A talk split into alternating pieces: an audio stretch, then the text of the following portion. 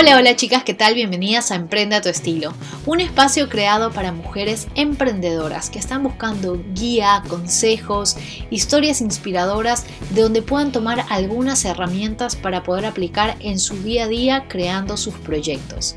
El día de hoy vamos a continuar con nuestro ciclo de entrevistas y en esta ocasión conversaremos con una mujer súper inspiradora que además tiene toda la posta sobre el manejo de redes sociales. Por supuesto, redes sociales es un tema que no puede faltar en ninguna marca, en ninguna empresa y por eso he creído súper necesario conversar con una especialista como lo es Lorena Amarante. Lorena Amarante, además de ser una especialista en marketing digital, también es cofundadora de la empresa Omlatam que se encarga de ofrecer servicios y capacitaciones sobre el manejo de redes sociales.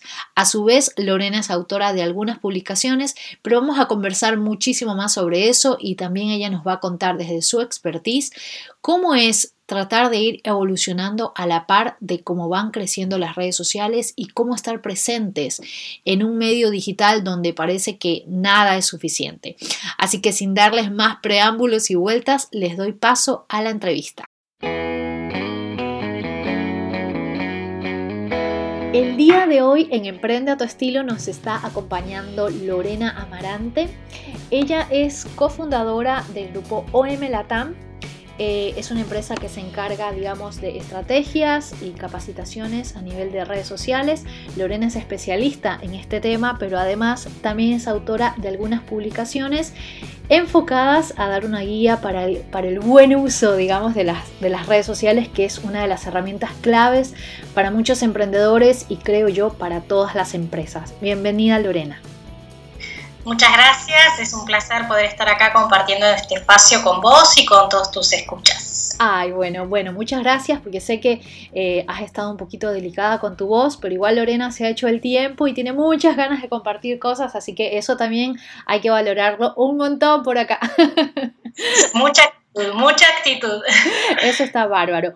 Bueno, cuando yo contacté a Lorena, realmente a mí lo que me gustó fue, más allá de que manejaba mucho expertise en el tema de, marketing digital, de redes sociales, em, me gustó mucho la forma en cómo ella lo abarcaba y que de hecho una de sus publicaciones, eh, que se llama El poder oculto de tu red, trata de cómo abrir un poco más, em, digamos, esta visión que uno tiene acerca de cuál debería ser el correcto uso, cuál es el impacto también de las redes sociales en las empresas. Entonces, puedes contarnos un poquito de esa publicación y obviamente cómo fue crear. Sí, bueno, a ver, en, principio quiero contar que ese, bueno, fue el primer eh, libro que, publiqué. Em, me llevó cuatro años, yo digo, no porque haya sido un tratado de física química y que me llevó mucho tiempo o estaba probando alguna teoría, sino porque en general era algo que tenía pendiente para conmigo misma y a veces uno no se hace el tiempo para proyectos eh, propios eh, personales. Em, nació como una oportunidad que yo veía de trasladar todo el conocimiento que yo venía, eh, bueno, recorriendo y toda la experiencia y trayectoria en el uso corporativo de las redes sociales y de los distintos espacios digitales y poder em, también transmitir estos conocimientos a personas que no necesariamente son del área de marketing o profesionales que están vinculados a, a, marketing digital o publicidad, sino aquellos que no forman parte de su día a día, de su cotidianidad, pero necesitan conocer cómo hacer un buen uso de las redes sociales para dar un impulso a su visibilidad profesional, a sus proyectos, emprendimientos, marca personal. No, entonces fue como una, un enfoque diferente a lo que yo venía haciendo. Obviamente entiendo que mucho de esto que uno aplica para empresas también lo puede aplicar para uno mismo para una startup, un emprendimiento. Y me pareció que no había algo similar, sí, de marca personal, sí quizás, sí también de, redes sociales, pero unificar todo lo que tiene que ver con eh, ambos espacios y lo que tiene que referencia a lo que es la visibilidad profesional y hoy cómo gestionamos esa visibilidad profesional en los espacios digitales, más el, eh, networking llevado al espacio digital, era algo necesario para quienes no, no, se manejan con tanta asiduidad o con tanta, llamamos, naturalidad en el espacio digital, ¿no? Así es, así es. como si de pronto hubiera que también tener un código de comportamiento y de conducta en redes sociales, porque me doy cuenta de que antes uno lo tenía como una vidriera en donde uno podría, de cierta forma, la gente lo usaba un poco para falsear ciertas situaciones o mostrar como un lado nada más de la empresa, pero al día de hoy es como mucho más demandante, ¿no? Es mostrar lo que está pasando realmente. Sí, y además es algo continuo, forma parte de nuestra cotidianeidad. O sea, ya no es solo tengo una página en Facebook o tengo un sitio web o tengo una cuenta en Twitter, sino cómo me vinculo a través de esto y cómo eh, comparto cotidianidad, a veces profesional, personal, pero donde el compromiso, digamos, de estar gestionando nuestras redes tiene que ver con la cotidianidad, con el día a día, con el minuto a minuto, con el eh, marketing en tiempo real también, ¿no? Ahora, esto puede ser, entrando un poco más ya en el análisis em, de lo que es manejo de redes sociales en general, y no solamente a nivel empresarial, sino como tú dices, también, o sea, cualquier persona que empieza a manejar o involucrarse en redes sociales. Em, esto puede generar cierta adicción, digamos, o sea, esta creencia de que si no estamos en redes sociales no existimos, que es lo que muchos pensamos, ¿eh? O sea, no, no es algo de un grupo nomás. Yo justo hay un, en un capítulo del libro hablo del comparto, luego existo. Sí, ¿no? Una manera de darle eh, entidad a lo que sucede en mi vida eh, en el espacio digital y si no es como si no sucediera. Exacto necesito compartirlo para estar con otros y para de alguna manera darle entidad a eso que sucedió en, mi vida, eh, eh, publicarlo, compartirlo, darle esa visibilidad en los distintos espacios eh, digitales que, administro. De alguna manera tenemos esa sensación, ¿no? Sin ir a hacer un Black Mirror, no sé si conoces eso, la audiencia conoce Black Mirror, si no lo recomiendo. Sí, sí, sí. está exacerbado un poco lo que pasa en el día a día, ¿no? Como, como siempre dicen en el teatro, eh, no sé, la gente que le gusta el teatro, todo esto, como los personajes muchas veces tienen... Eh, bueno, como exacerbado, o lo mismo en la, literatura, ¿no? Hay determinados caracteres que uno lo ve como acentuado, con mayor, bueno, sí, como, como algo un poco más intenso de lo que sucede en la realidad. En Black Mirror vemos un poco, avisoramos un poco el futuro, pero también el aquí y ahora de lo que sucede. Algunas cosas pueden ser un poco más o menos eh, realistas, pero la, la, cotidianidad hoy nos, nos está mostrando que nos estamos volviendo un poco adictos. Y de hecho se, se habla hoy mucho de la nomofobia, que es un concepto vinculado a esto de el no mobile, no mobile, ¿no? O sea, la conectividad hoy en gran parte y el acceso a las redes y a las plataformas sociales tienen que ver con la conectividad y, en gran parte del día es a través del eh, teléfono o el dispositivo móvil eh, que nos acompaña. La nomofobia es esta, esta sensación de que hoy no tengo el celular, no puedo salir de casa sin la llave, sin la billetera, pero no sin mi celular es como que te genera ansiedad, te genera una ansiedad terrible. Eh, va, a mí me ha pasado personalmente, me confieso un poco eh, ansiosa con el tema de las redes sociales, pero también debo admitir de que hay momentos o hay etapas en las cuales estoy muy, muy, muy activa y hay etapas en las cuales me quiero desconectar por completo. Esto también pasa. Bueno, a mí mismo, a ver, uno que está en esto, nos pasa que necesitamos este detox digital, ¿no? Esto de, dejar un poco el aparato de lado, eh, conectarnos con otras, con otras vivencias y, no estar tan pendientes de las notificaciones. Bueno, yo he, cambiado mucho el tema de las notificaciones, eh, a qué priorizo, qué dejo con notificaciones o no, porque si no, bueno, uno cuando además gestiona muchos espacios, te vuelves eh, loca estás invadido y la, cantidad de veces que uno vuelve su mirada, su atención, donde pone foco la atención en esas notificaciones y en esos distintos mensajes que nos llegan, bueno, hacen que, bueno, uno a veces pierda el foco de lo que tiene que hacer en el día, ¿no? Eh, bueno, yo en ese sentido siempre pienso que uno tiene que ser muy consciente, estar muy centrado en cuál es, cuál es, qué es lo que uno va sintiendo y va experimentando a lo largo del día, de la semana, de las horas, si uno va viendo que hay algo que nos está creando mucha dependencia, bueno, tenemos que eh, rever nuestros hábitos que, bueno, a veces no, no, somos conscientes de los hábitos que vamos creando, algunos son buenos y otros son malos, ¿no? Hablando un poco esto que mencionas, lo del foco, eh, vamos a entrar un poco ya más en materia porque Estoy segura que muchas que van a estar escuchando este podcast se van a preguntar o se les pasó por la mente esto de si es realmente necesario contratar un community manager para manejar los contenidos de tu marca, de tu proyecto.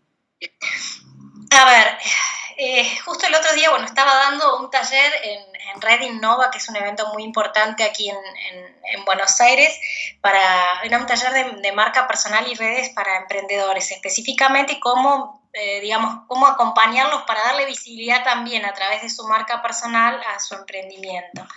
Y había una persona que contaba que ya tenía, una persona de, que está con un emprendimiento determinado relacionado con la salud y el bienestar físico y que ya tenía community manager. Em, y, la realidad es que yo digo, no hay una fórmula, no hay fórmulas eh, mágicas en, en, nada de esto. Si uno no se siente cómodo con las redes sociales, o sea, no, no se siente cómodo con la tecnología o no es algo que disfruta, yo prefiero que contrate a alguien para que lo haga bien Siempre, obviamente, sintiendo que esa persona está llevando adelante el trabajo con, el tono de comunicación, o sea, con, determinados parámetros que nosotros sintamos que podemos delegar esa tarea. Eh, Mm, también a veces hay como etapas que vamos eh, transitando. Eh, en el caso mío, yo por ejemplo manejo lo mío, lo manejo yo, no, nunca tuve interés en que lo maneje otro, aprendo haciendo también, o sea, uno va aprendiendo muchas veces de manera autodidacta. Eh, yo no, no, recomiendo ni que lo lleven ni que no, a veces es un político y necesita sí o sí en algún momento eh, bueno, o delegar, eh, hay que tener mucho cuidado en cómo hacerlo, eh, ser muy conscientes de los riesgos que también conlleva esto de, tercerizar o trabajar con alguien que puede ser un freelance o un part-time. Hablo de riesgos desde seguridad, desde, desde que esta, esta, persona puede interpretar exactamente el tono de comunicación que nosotros queremos transmitir, entre otras cuestiones. no veo ni que esté bien ni que, ni que esté mal, simplemente que hay que considerar todos los aspectos que pueda tener. Hace un tiempo atrás estaba siguiendo una, cuenta de Twitter que hablaba eh, de, que había, perdón, hablaba no, que habían generado un bot para determinar eh, cuándo eh, desde la cuenta de Trump el presidente de los Estados Unidos, tuiteaba él cuántas probabilidades. Entonces tiraba un porcentaje de probabilidad para estimar si, es, si era alguien eh, si era Trump mismo o era otra persona en la que estaba tuiteando. Y tiraba porcentaje, depende del tweet que, enviaba, ¿no? Me pareció muy curioso. Obviamente hay, hay, hay, hay cuestiones que tienen que ver desde el estilo de comunicación, desde los tiempos que uno también tiene y desde dónde quiere hacer foco, que pueden estar eh, indicándonos que quizás tengamos que delegar esto, ¿no? O sea, no es lo mismo un político, una celebridad, y hay celebridades que se sienten sumamente cómodas gestionando eh, sus, eh, sus redes sociales, ¿no? Esa desintermediación y ese feeling que puede. Pero bueno, de nuevo, no solo es un tema de foco, sino de considerar muchas cuestiones.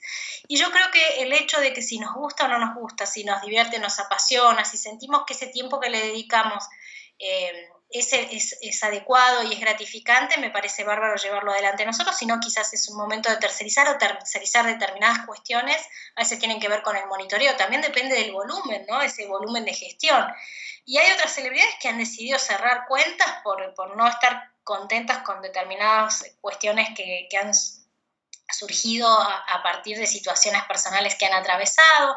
O sea, eh, de nuevo, no hay reglas, mm, siempre eh, yo soy de de la, idea que hay que estar muy alineados con lo que uno va experimentando y si tiene, hay momentos donde decide publicar con menos frecuencia o de repente tener un, periodo menos, eh, llamémosle, menos productivo en términos de gestión de, los contenidos propios que está compartiendo, respetar esos tiempos también.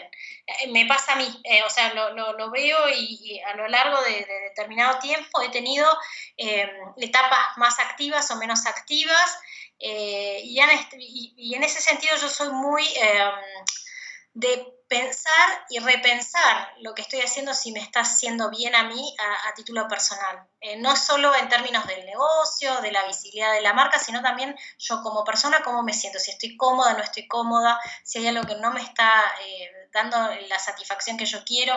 Y cuento algo, lo, digo brevemente, pero eh, ahora estoy, tuve una época, yo lancé una, una página de, de, celebridad, yo me río un poco, digo, soy, eh, digo, una página para profesional en Facebook, em, porque me parecía que era el mejor escenario para compartir de manera pública lo que, esto lo cuento en el libro, lo que, lo que yo compartía profesionalmente y que de repente a mis amigos no necesariamente les iba a interesar. Sí, sí.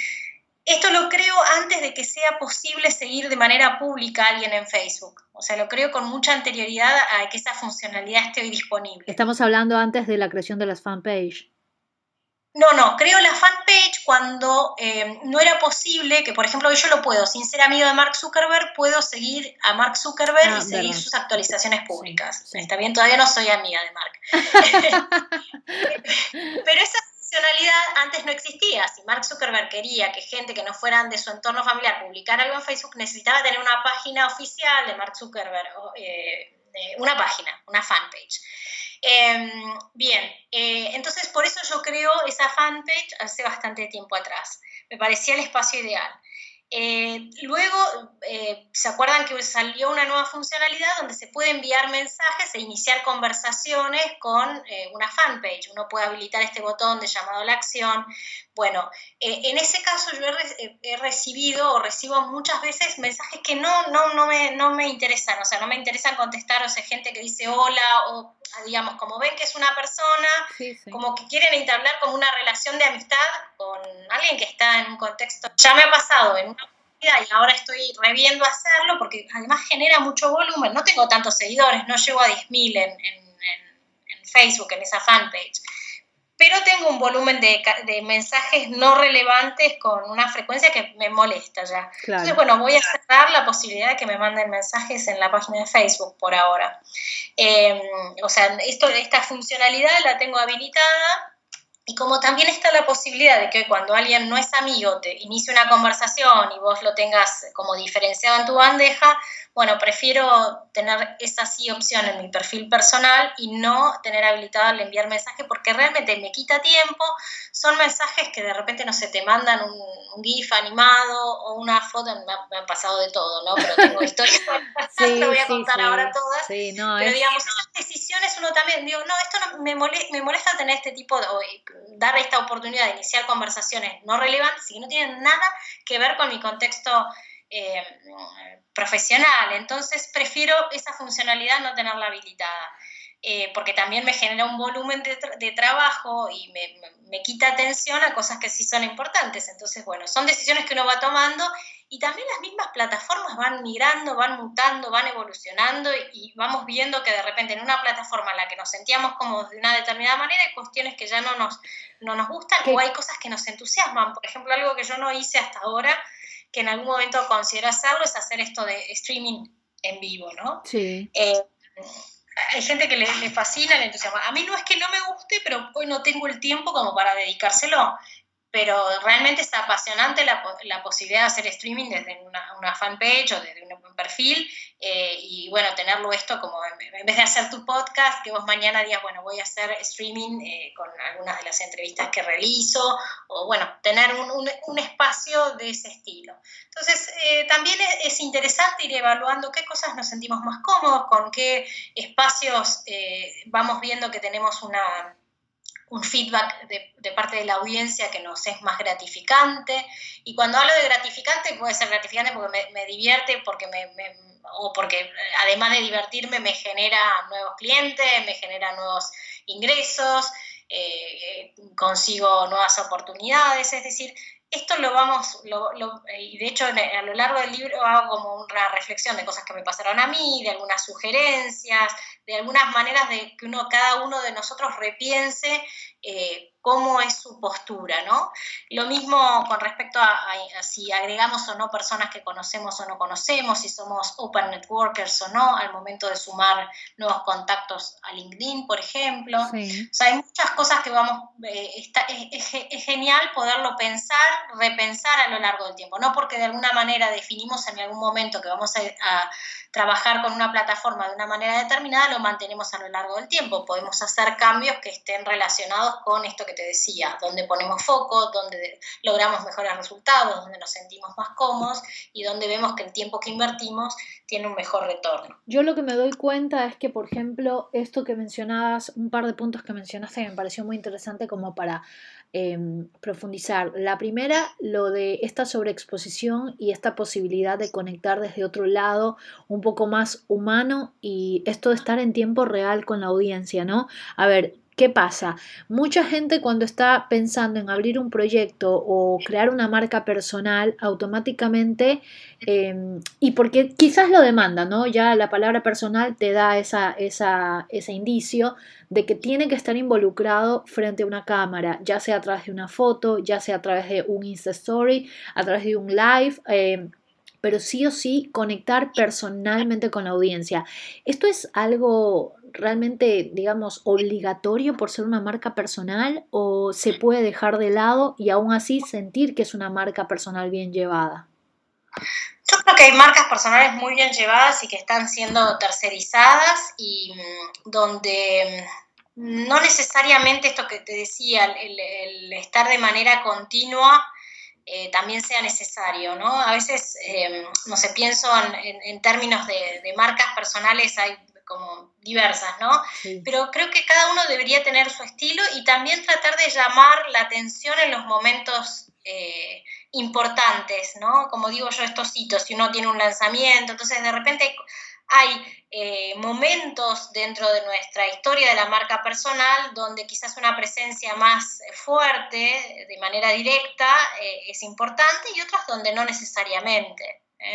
Sí me, entiendo que eh, hay, marcas personales que eh, son menos, ¿cómo llamarle? Menos accesibles, ¿no? Menos accesibles desde el punto de vista que uno siente que no, por más que están en las redes, no son, eh, o sea, mantienen ese, ¿cómo se llama?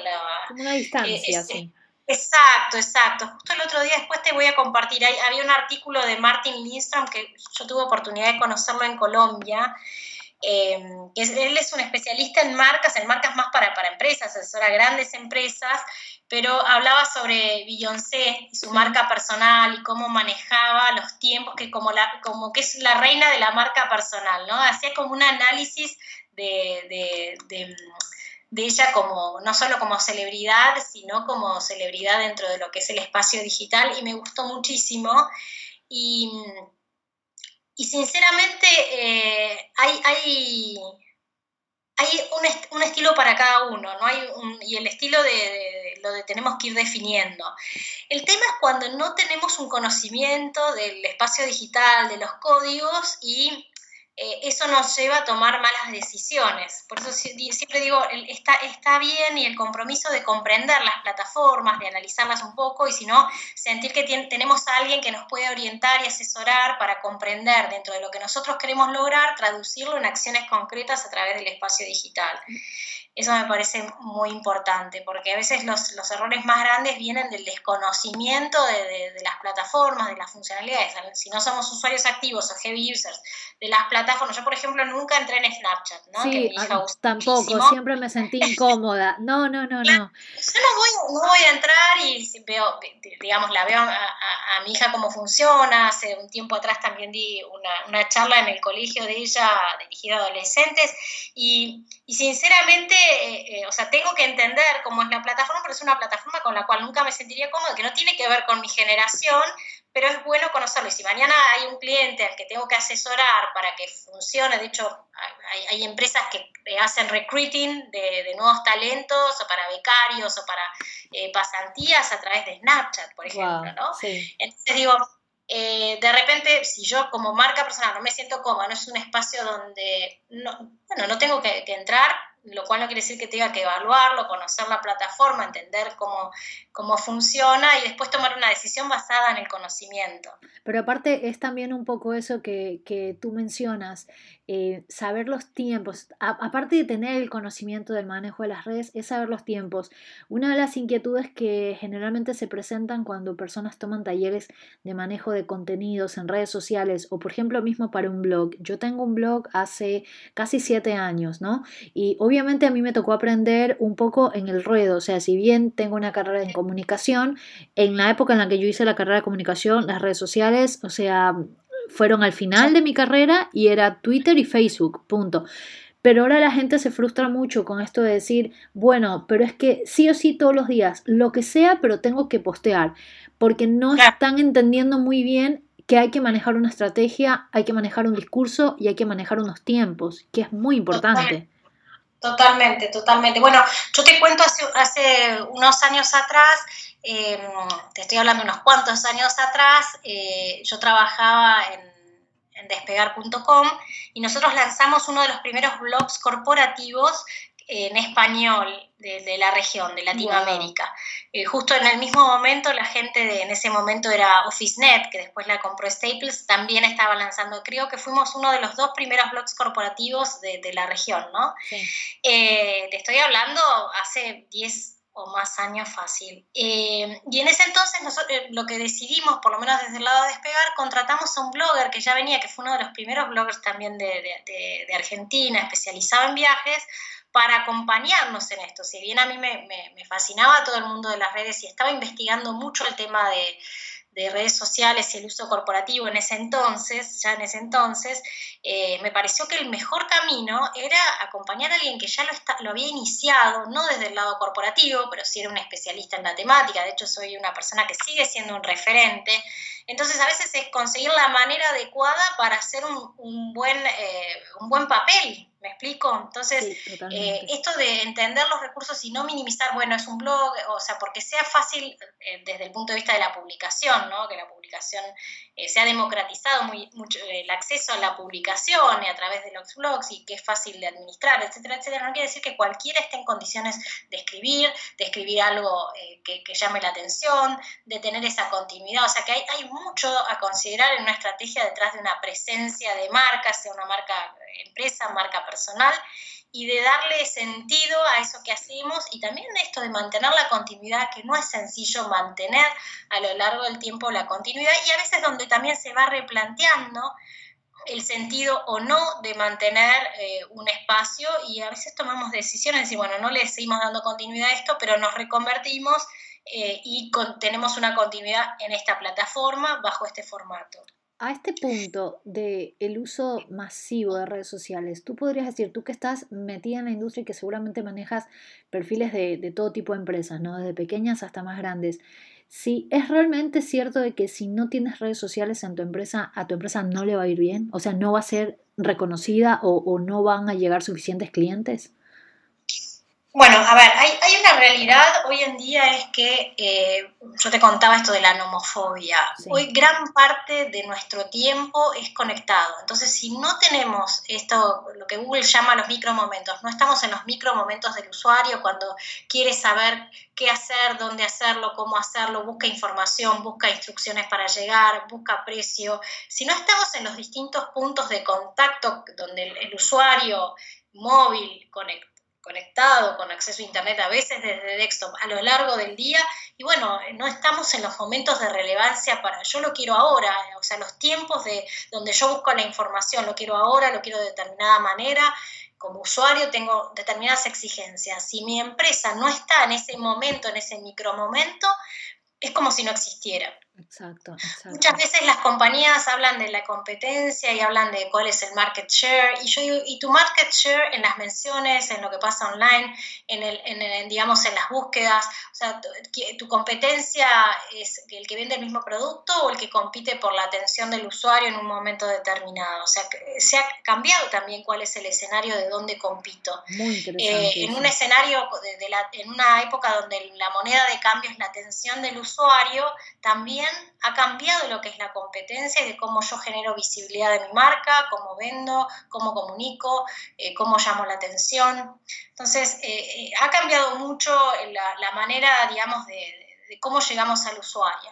Y después, también yo te diría, hace muchos años las empresas me decían, hay que estar, tengo que estar, después es cómo tengo que estar y hoy dice cómo tengo que invertir. Sí, ha cambiado totalmente, ¿no? Han cambiado las preguntas, entonces ahora ya no se cuestionan si hay que estar, sino cómo estar y en el mejor de los casos cómo hacemos una mejor inversión de tiempo y de dinero, porque ya hoy estar en redes sociales es mucho más que gestionar perfiles o cuentas corporativas o cuentas de marca. Sabes que, eh, bueno, en todo este, este recorrido que, yo he tenido, por ejemplo, con hablemosdemodaya.com, que es el blog que te digo que lo tengo hace casi siete años, yo recuerdo, yo lo empecé en Argentina y, y recuerdo como al mismo tiempo estaba trabajando para medios escritos e impresos, era como la falta de credibilidad de las marcas de pensar de, del boom que se venía con todo lo digital, ¿no? O sea, vender el concepto de lo que era un blog, em, vender el concepto de, la importancia que era invertir ahora publicidad en, digital versus lo, impreso, y que para el día de hoy yo ya no sé si se cuestiona tanto, igual yo hace tres años ya no estoy en, Argentina, pero veo lo que está pasando, por ejemplo, en Ecuador, que es mi país, em, como que se ha volcado un poco más la atención ya hacia lo digital, que yo dije le va a tomar un poco más de tiempo a Ecuador, porque Ecuador, eh, a ver, tiene una mirada puesta en Estados Unidos, por ejemplo, pero eh, iban un poco más atrás, o sea, al punto que allá recién se está dando el boom de los bloggers, eh, algo que en Argentina ya pasó y ahorita, por ejemplo, están el boom de los que están en Instagram o los que están en YouTube, en todo esto. Em, realmente es, es, un poco esto de lo que tú dices, que ahora las empresas deberían preocuparse de invertir en publicidad en lo, en lo digital o es algo que puede llegar a variar. ¿Tú cómo lo ves? No, a ver, definitivamente hoy es como este, ganamos en el espacio digital esta visibilidad y gran parte de esa visibilidad tiene que ver, o sea, en lo que hablamos de branding tiene que ver con pauta. Definitivamente, con inversión en pauta publicitaria, no solo en los espacios en las plataformas sociales, sino en el espacio digital. Em, ahora bien, eh, cuando hablamos de pauta podemos hablar desde influencer marketing, que es algo que se está usando bastante, que a veces está sobrevaluado, pero que tiene una, hoy tiene una, una llegada al público determinado cuando estamos hablando de de marca o de, branding importante. Y después está todo lo que tiene que ver con lo que se llama eh, adquisiciones o conversiones, es el buscar eh, no solo la atención del usuario, sino que el usuario haga algo vinculado con mi marca, que me deje algún dato, que compre, que transaccione, que pide más información. Y todos esos caminos eh, están impulsados por lo que se llama el, performance y donde la inversión es importante, en donde yo puedo medir el resultado de esa inversión. Entonces, Obviamente, bueno, vos estás allá en, Inglaterra. Inglaterra es uno de los primeros eh, mercados donde nosotros miramos también en Argentina, Ecuador, toda Latinoamérica mira mucho a Estados Unidos, menos a Europa, pero Inglaterra, no me acuerdo si fue el primer país, o estoy casi segura que en Gran Bretaña, donde eh, eh, se dieron los montos de inversión en digital más altos y el porcentaje en inversión digital es más alto. En eso han, han marcado un rumbo concreto, ¿no? Bueno, acá puntualmente la gente compra eh, todo online, o sea, es... es ridícula el abismo que hay entre el consumo presencial versus el digital. Fíjate que ahora están hablando de grandes tiendas o de calles, este, no sé tanto de Inglaterra, pero hablaban mucho de Nueva York, de, todo lo que era real estate, de los negocios tradicionales de retail y cómo están quedando. Ubicaciones que antes eran súper eh, buscadas por las grandes tiendas, eh, están quedando sin poder alquilarse por los altos costos que tiene ese alquiler, pero porque además está migrando muchísimo la compra del retail hacia el online y bueno, si vos ves los números también que, vamos viendo en, los Black Friday y en estos momentos de, altos picos de compra, eh, bueno, hay, hay una, gran tendencia donde el camino de la compra tiene que ver con, lo digital y la inversión en digital.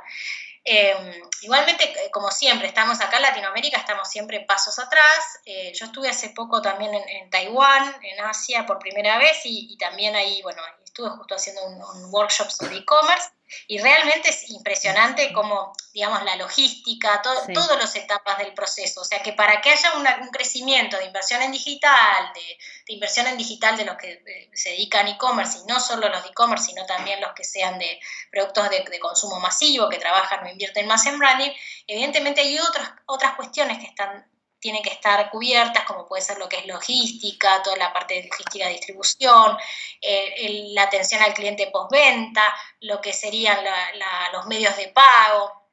y vamos camino, yo espero estar camino a eso, estamos siempre un poco más rezagados en términos de los tiempos de entrega, de, lo que esperamos, de lo que pueda ser una, atención postventa, pero es algo que en algún momento va, a suceder o se va a consolidar y, va a seguir creciendo porque la gente hoy va, empieza a valorar eh, su tiempo, entonces prefiere si compra, compra, prefiere no perder el tiempo en una tienda o no tener que desplazarse físicamente, entonces ya va privilegiando muchas de las características que nos permite eh, el comercio electrónico. Igual todavía, como decíamos, falta mucho. Hay algunas cuestiones en lo que tiene que ver con, con esto, la confianza en cuanto que voy a recibir un producto de calidad entre lo que veo y lo que voy a comprar o lo que recibo, que haya una coincidencia, ¿no? También eso eh, sí, que, también tiene que ver con un acompañamiento de servicio al cliente que por ahí eh, yo creo que es lo que más falla en Latinoamérica y no hay todavía ese voto de confianza por parte del cliente de decir voy a comprar, no importa, voy a confiar y, y por último si no funciona hay una devolución asegurada. Ahí, ahí, fíjate que también hay otras cuestiones que tienen que ver con lo que es la legislación. En Taiwán, por ejemplo, vos podés devolver casi todo, salvo algunos productos, no sé si es una, un traje de baño, en Inglaterra interior determinadas cosas no, pero después el resto podés devolver absolutamente todo sin tener que explicarle al, vendedor por qué lo devolvés. Y de hecho, si lo recibiste y algo que no te gustó o te arrepentiste, lo podés devolver y hay toda una logística de, de reversa, de lo que se llama reversa, donde está cubierto y bueno, hay un porcentaje que ya está contemplado por los vendedores, donde saben que hay un porcentaje de devolución eh, para, ese canal y es parte del, del ambiente. Entonces la gente se siente cubierta y hay una legislación que lo respalda para que pueda devolver eso y eso no tenga ningún coste. Bueno, hay, hay, hay, cosas que estamos, como decimos, muy, muy lejanos todavía, pero es una, un ecosistema que tiene que, hay determinadas cuestiones dentro de ese ecosistema que tienen que darse para que esto sea eh, posible, ¿verdad? Sí, sí, definitivamente. O sea, de hecho, eso te iba a decir, vale hacer un segundo, una segunda parte del podcast en donde sea solo dedicado a e-commerce, porque de eso también hay muchísimo para hablar y, y es una, y es una es una cosa que la gente lo ve como, ah, eso es remoderno, eso no es algo por lo cual yo quiero ir, yo quiero ir con mi tiendita básica, sola, sencilla. Y la verdad es que al día de hoy yo creo que es mucho más rentable hacerlo eh, a manera e-commerce en vez de, de mandarle un alquiler de un espacio y un montón de situaciones que, o sea, mismo de atraer el público, ¿no? Eh, entre las cosas que veía ahí en Taiwán, eh, es impresionante cómo en Asia, más allá de lo que es Taiwán, que es una partecita muy pequeña, pero que bueno, que es como una, para muestra basta un botón, allí está muy de moda lo que es influencer marketing. Entonces, muchas personas que han cultivado una marca personal muy fuerte y que venden a través de streaming en vivo productos. Y han hecho algunos que han armado imperios personales a partir de, su marca personal y después eh, transaccionando y, vendiendo online determinados productos. Hay uno que solo de, vendía, ¿viste los robots de limpieza? Bueno, que vende todos eh, devices para la, para la limpieza del hogar. Eh, bueno, y hay varios casos así, de, o sea, es mucho de influencer, o sea, marca personal y personas que venden, y gente que compra porque eh, eh, cree en esa marca personal o sigue, o sea, que no es solo de influencer marketing, sino si hay personas que han cultivado una marca personal tal que les ha permitido tener un negocio sustentable en torno a su marca personal y comercializar productos y donde muestran productos en vivo, como te decía, a través de estas plataformas, haciendo streaming y no solo viven de esto y viven bien, no es solo un autoempleo, sino que han logrado montar un negocio interesante y donde ellos son los protagonistas de, ese e-commerce. Ahora, yo te, ahora vamos con una pregunta así como volviendo a entrar en, el área de emprendimiento y de presencia en redes sociales. Ayer, por decir, ayer era Facebook, eh, hoy es Instagram, em, mañana va a ser YouTube ¿Tú piensas que realmente todo se va a trasladar a YouTube o crees que no? Creo que no. Creo que no. A ver, eh, si, vos hoy me preguntás, yo te diría, eh, mm, la generación de, mi hija, mi hija va a cumplir ahora 14, o sea, los chicos de entre 11 y y 15, creo que casi todos han aprendido la mayoría de las cosas de este mundo, eh, no por sus padres, sino por obras de YouTube. Eh, lo tenemos que, reconocer, es así, o sea, es em, mucho, mucho desde cómo maquillar. Yo le enseñé a mi hija cómo maquillarse, ella se maquilla más que yo, creo, conoce más de maquillaje que yo.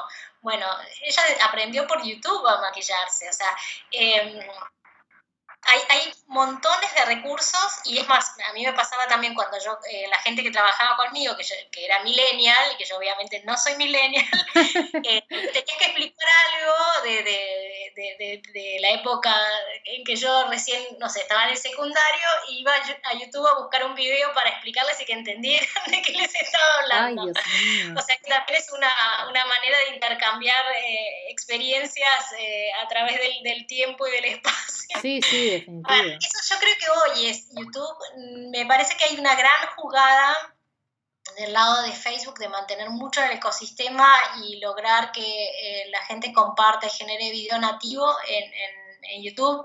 Eh, en YouTube, perdón, en, Facebook, y por otro lado también está Twitter, están todos como compitiendo por esto más que lo que se llama el real time y donde llevar contenidos, vos ves que la experiencia no es lo mismo la experiencia, si yo comparto un video que cargué en YouTube, si lo comparto en Facebook, que si lo cargo de manera nativa, o sea, que si lo cargo como cargo una foto en, Facebook, eh, cargar el video, o sea, la experiencia que tiene quien lo ve, que al, video es distinto, cómo se despliega, bueno, el autoplay, entre otras cuestiones. Ahora, pero eh, también está esto de que la gente se ha vuelto un poco más eh, ociosa en el tema de, de, leer o de ver la foto y que, por ejemplo, yo no sé, yo lo he preguntado porque a mí me pasó un solo día acá en Londres de abrir la aplicación de YouTube y que me saliera la promoción. Esto me pasó solo un día, yo no sé si fue una especie de prueba que hizo YouTube, eh, donde me decían bienvenidos a la plataforma YouTube TV. Y yo me quedé, o sea, flashé y dije, ¿what? Esto se viene, o sea. Sí, a ver, lo que es real también es el consumo que hay hoy de, los medios, ¿no? O sea, esto va más allá de lo que es redes sociales, plataformas. Eh, eh, mi hija no mira televisión. Sí, mira Netflix. O no mira televisión. Mira Netflix, eh, después, eh, si, mira YouTube, mira a través del, aparato de televisión, pero digamos, tiene su Google Chrome, o sea, ella ya tiene todos los devices para tener su ecosistema. A veces mira eh, programas en YouTube que que son de las series favoritas, o sea, eh, se maneja con un ecosistema de distintas plataformas, es su espacio de entretenimiento sí que a veces está en el celular y te diría que más en el aparato de televisión es más en su celular, en su smartphone, que en la otra pantalla. De repente si se junta con sus amigos, sí, por un tema de, de, tamaño de pantalla, eh, ahí toma eh, mayor protagonismo lo que antes era la, el, televisión, ¿no? Pero no miran televisión, no miran televisión como yo lo hacía, o yo, yo todavía grabo programas para verlos, ¿no? Ella ni siquiera eh, hace eso, o sea, tiene un, modelo de consumo muy diferente. Entonces yo creo que lo más disruptivo, más allá de la plataforma, son los modelos de consumo de las nuevas generaciones. Eh, tengo un nene más pequeño que mira el otro día leí artículos, viste, que recomiendan que los chicos no miren, o sea, que hasta antes de los dos años no le prestes el celular, o miren, los chicos ya agarran el celular, o sea, ni siquiera te lo piden que te prestan, lo, agarran, lo saben manejar, lo saben prender, saben cómo poner su, aplicación antes de los tres años, eh, con una facilidad enorme. Em, también en ese sentido, eh, creo que un poco eso nos está marcando que, bueno, que la manera de consumir eh, es muy diferente. Yo entre mis dos hijos hay una diferencia importante de, edad y voy viendo las diferencias de, consumo y eh, de cómo era, cómo miraba mi hija eh, programas, cómo consumía lo que era la tecnología con el más pequeño y, es, es, enorme, es enorme y además de manera mucho más temprana. Me acuerdo, mi hija no me acuerdo si fue a los, no me acuerdo si era a los 10 años que tuvo su primer celular, que ya la mayoría de los compañeros del colegio tenían todo su celular, y, y eso que fue como que fue algo que fuimos postergando, muy hablado con el papá, y, y, hoy, no sé, con, con, el nene más pequeño, ¿hasta cuándo? Eh, vamos a estar sin comprarle el celular, o sea, como que uno trata de alejar un poco, decir, bueno, que no, todavía no, todavía no, pero por otro lado... Ya está por todas partes también, eso es terrible.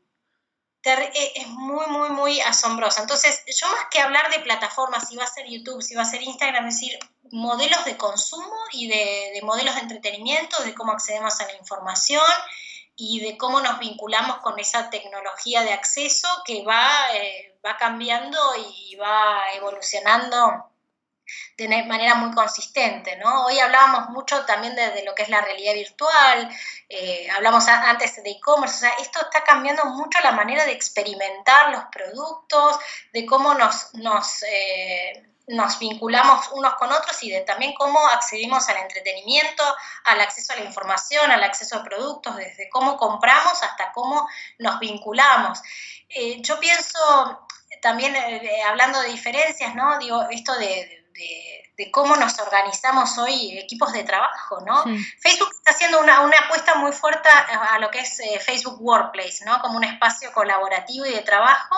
Y por otro lado, uno ve que la, gente dentro de las distintas organizaciones eh, ya crea grupos de WhatsApp y se, maneja, o sea, más allá de lo que Facebook hace la apuesta esta, eh, bueno, la gente elige los padres del colegio, del jardín, del secundario, los miembros del club, los que somos ex becarios de tal lado, los compañeros de...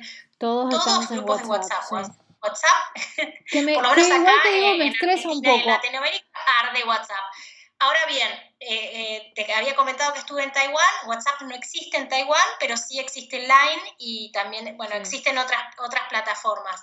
Con respecto a eso, lo que te quería contar eh, es que también un poco um, las plataformas también van unas copiando a otras funcionalidades, prestaciones. Eh, ¿Te acordás el tema de, Snap? Y, bueno, y ahora tenemos las stories de Snapchat que hablamos hace poco y tenemos stories en Instagram, que funcionan muy bien. Eh, y, todo lo que tiene que ver con, eh, ay, no, me sale, el tema de Sí, fundamentalmente, o sea, conceptualmente, hoy por hoy, eh, lo que te puedo decir, porque para, resumir un poco, porque si no me voy de tema, es más allá de las, de las plataformas, de las funcionalidades que tengan uno u otro, es ir entendiendo los comportamientos, estar muy alineados con los comportamientos que pueda tener nuestra audiencia, nuestro consumidor, eh, poder entender que eh, no, no, se trata solo de plataformas, sino fundamentalmente de, de comportamientos de los usuarios, de preferencias y de donde ya nada va a ser como era antes seguramente y donde la aceleración del cambio es, es, enorme. Ahora, una... una, de las plataformas que sí te quería hablar es la aplicación que se llama WeChat, que es China, que eh, ya es, eh, integra medios de pago, integra una especie de Skype, es mucho más que mensajería y es sumamente, eh, o sea, mensajería instantánea con, es una aplicación, digamos, que también permite em, pagos, pagos, em, sí, Tencent es la, la empresa. Em, y ahí, por ejemplo, ahí, que China, que es un mercado tan grande y todo eso, y ahí te habla cómo eh, cómo puede una plataforma empezar a englobar cosas que tienen que ver con la cotidianidad. O sea que yo no sé, o sea, hoy por hoy, entre si el día de mañana vamos a estar usando todos WeChat como los chinos o vamos a tener un, un WeChat eh, más occidental o Facebook a transformarse en una especie de, WeChat. Eh, a WeChat le llaman la aplicación para todo, para hacer todo, ¿no? Claro.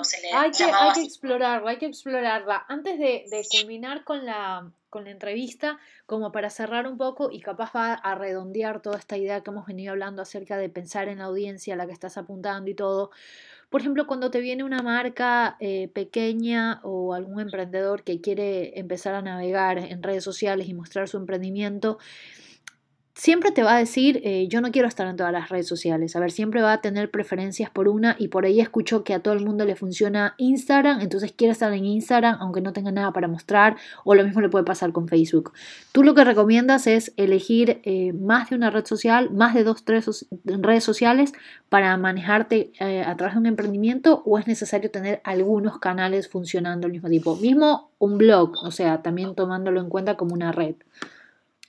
Sí, a ver, por un lado, eh, yo siempre digo, hay que ser muy realistas con también con nuestros recursos de, tiempo y de dinero. Bueno, uno de los recursos más valiosos, además del tiempo, es el dinero, obviamente. Em, entonces, ahí eh, haría foco en los más importantes, dependiendo, vos decías Instagram, por ejemplo. Instagram, yo para mi propia empresa no tengo Instagram porque no generamos contenidos que yo digo, eh, o el volumen de contenidos o visual, primero que somos online y todo eso, yo opto, no porque no paute, yo pauto en Instagram, o sea, llego a la audiencia de Instagram sin gestionar una cuenta en Instagram corporativa. Eh, es decir, eso yo lo decidí hace un tiempo y por ahora lo mantenemos porque tampoco tenemos un tiempo ni una producción fotográfica, ni somos una empresa ni que vendemos ni diseño, ni vendemos moda, no le vendemos lifestyle, o sea, pero también porque tenemos una estructura pequeña como para sostener otra red social y darle un contenido de valor a los usuarios. Entonces, llego a los usuarios de Instagram, sí, llego, pero de otra manera. Em, ahora, eh, por eso también no les di a todos pónganse en Instagram. Ahora, si haces muebles, haces muebles de autor, diseñás carteras, no podés no estar en Instagram. te diría, el mayor foco, no solo de presupuesto, sino de gestión tiene que estar eh, en Instagram. Hasta hace un tiempo atrás te hubiera dicho Pinterest, hoy a mí me fascinaba Pinterest, ahora eh, hoy Pinterest para nuestro mercado latino no tiene la fuerza que sí tiene en Estados Unidos, donde tiene modelos y formatos para el e-commerce que acá no, no, no, no, son viables. Entonces, te diría, si estás en otro mercado, como podría ser el mercado americano, te diría, sí, además Pinterest y, y usa muchas de las eh, opciones premium que tiene Pinterest. Sí, sí, es decir, que también eso va a variar mucho de mercado a mercado, ¿no? O sea, de, dónde está la audiencia, cuáles son los hábitos de, consumo de la audiencia y qué, qué, nos, tiene, qué nos ofrece cada plataforma, eh, depende del mercado en el que estemos. Eh, en YouTube también hay, hay una cuestión, o sea, más allá de que todos quisiéramos tener un canal de YouTube, de repente no tenemos producción de videos que amerite tener un canal de YouTube, ¿no? Es distinto hacer videos o microvideos para subir en Facebook o en Instagram que lo que podemos hacer en YouTube, donde de repente el, el tipo de producción y todo eso.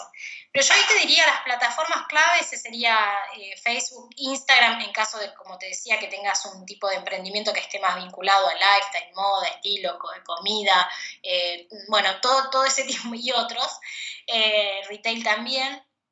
Facebook fundamental, Facebook fundamental. Eso, porque, la gente dice, no, es que Facebook ya no va. Y yo sigo insistiendo en que Facebook, aunque puede ser el abuelito de las redes sociales, para mí es el más eh, institucional. Totalmente. De hecho, si vos hoy no tenés posibilidad o no querés gestionar un sitio web propio, arma tu página de, Facebook, lo haces sin cargo, la, la, customizás dentro de las posibilidades, la promovés, eh, conseguís seguidores, o sea, hay muchos formatos comerciales también que te permiten ganar visibilidad de manera rápida. Eh, para otros, para otros espacios tenés que, como digo yo, remarla mucho sí, exacto, exacto. Facebook me parece que sí y hay de todo, hay de todo. Si uno viera, bueno, los que estén más vinculados con tema de audiencias y analítica y todo eso, está la gran mayoría de las personas en, en, Facebook y podemos hacer opciones de segmentación sumamente interesantes y a nivel de formatos es muy rico, es un ecosistema muy rico. Tienes hasta la opción de eh, armar tu propia tienda ahí. Totalmente, y además cada vez más tenés todas estas funcionalidades de, mensajería directa donde la gente cada vez más quiere interactuar a través de mensajería directa con tu producto. Entonces, eh, de repente no quiere vincularse de manera pública eh, con un comentario, interactuando con tu publicación, pero te manda un mensaje privado y tenés una posibilidad de eh, transaccionar, vender o, tener un avance comercial sobre ese contacto que de otra manera no podrías tener. Entonces, bueno, eso por un lado. Twitter también, ahí yo diría, hay, hay, bastantes cuestiones con Twitter. A veces hay por, por el tipo de industria, de nuevo, si vos decís, bueno, tengo un centro de estética, tengo que estar en Twitter. Mira, no es indispensable, pero de repente, si te manejas también con influencers que tienen una buena presencia en Twitter, quizás es relevante que estés o no. O sea, tampoco te diría ponerle ahí todo el foco, pero podría llegar a ser. Y después hay otra cuestión que es el de preservar la marca. A veces en estas redes que son tan populares, aunque quizás no sean tan afines a mi producto, yo registro eh, el, usuario para asegurarme que otro no lo tome y que haya confusiones con respecto de mi marca personal o la marca de mi emprendimiento. Entonces por ahí hago una gestión mucho más tranquila en cuanto a la frecuencia de publicación, el calendario que tengo armado del año de publicaciones, eh, lo mantengo, lo gestiono, pero no le pongo el foco del tiempo de, como le puedo poner a otra plataforma y a otra red, ¿no? Así es. Entonces, eh, y después esto que decíamos, si vamos a un público más joven, sí, ya tenemos que evaluar otros espacios también adicionales y complementarios. Eh, y después hay mucho de formato, o sea, no es solo de estar en la plataforma, sino con qué, eh, con qué frecuencia publico más stories, si estoy en Instagram o eh, cómo hago live streaming y lo hago a través de, Facebook o de repente en Twitter cómo trabajo mucho con, no sé, transmito eventos en vivo usando un hashtag y voy haciendo live streaming, live tweeting de ese evento junto con algunos de los videos que puedo compartir, micro videos de de publicaciones que, vaya haciendo también en otros espacios. Es decir, eh, acá mm, no hay una, de nuevo, no hay fórmulas, pero sí, eh, yo diría concentrarnos en tres en los que, en los que consideremos que podamos ser buenos y que destaquen mejor mi producto, mi servicio, lo que tengo para ofrecer.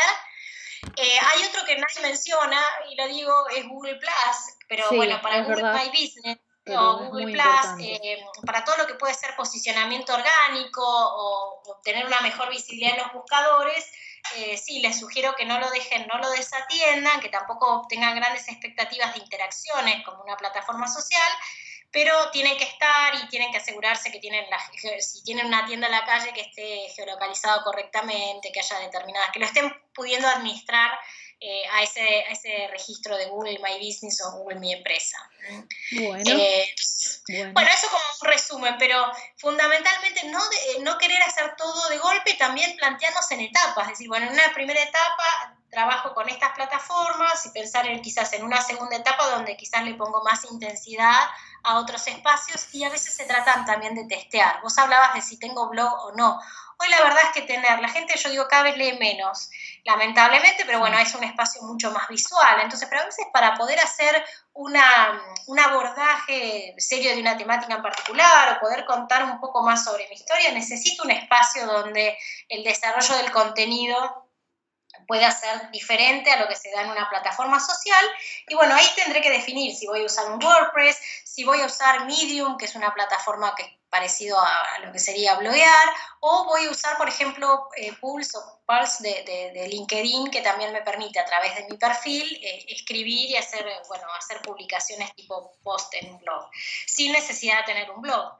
Eh, entonces, ahí, es esto, relevar dentro de las plataformas que, que me siento cómodo, que es más afín a lo que yo quiero comunicar y lo que quiero transmitir y con la audiencia que me quiero vincular y no desesperar si al inicio no tenemos los recursos para hacer todo y después a lo largo del tiempo vamos evaluando si es necesario eh, ponerle más tiempo, más foco a determinada red por sobre otra, otra plataforma o incorporar nuevos espacios o como lo que yo digo, hacer un mapeo de los activos digitales que tiene mi competencia y ver eh, qué cosas, eso también, o sea, ir viendo a mi competencia qué cosas le funcionan, qué no y descubrir, a veces se trata de descubrir nuevos espacios donde nadie todavía está y que de repente, no sé, si yo hubiera si yo hubiera empezado Instagram de manera temprana, quizás mis posibilidades de eh, tener mayor volumen de seguidores, de convertirme en, un influenciador dentro de esa plataforma, son mucho más altas que si entro en la plataforma de, manera tardía. Claro, claro.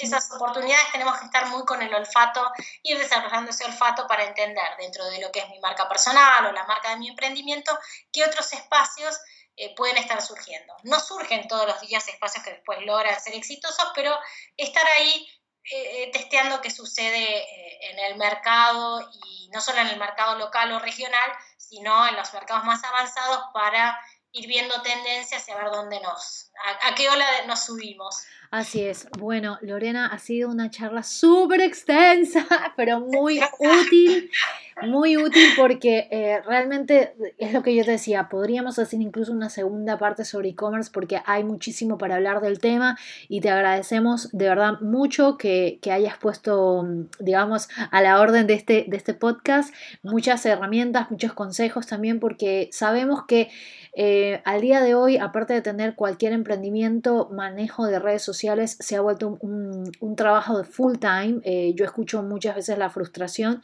de personas que están arrancando con algo y me dicen o me dedico a crear los productos y los servicios o me dedico a estar en redes sociales. Así que esto nos ha dado una muy buena guía y te agradezco muchísimo, de verdad. Muchas gracias a vos también y bueno, espero que sea de utilidad y desde ya gracias por el espacio nuevamente.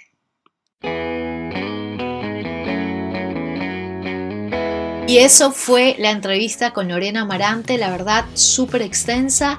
Ya saben como siempre que cada vez que quieran chequear todos los datos acerca de las entrevistadas se pueden fijar en el blog de animaya.com, en el post donde está desplegado este podcast, van a encontrar los links necesarios para contactarse con cada una de ellas. Espero que hayan disfrutado muchísimo esta charla y que a su vez hayan podido tomar nota de todos los consejos que nos dio Lorena.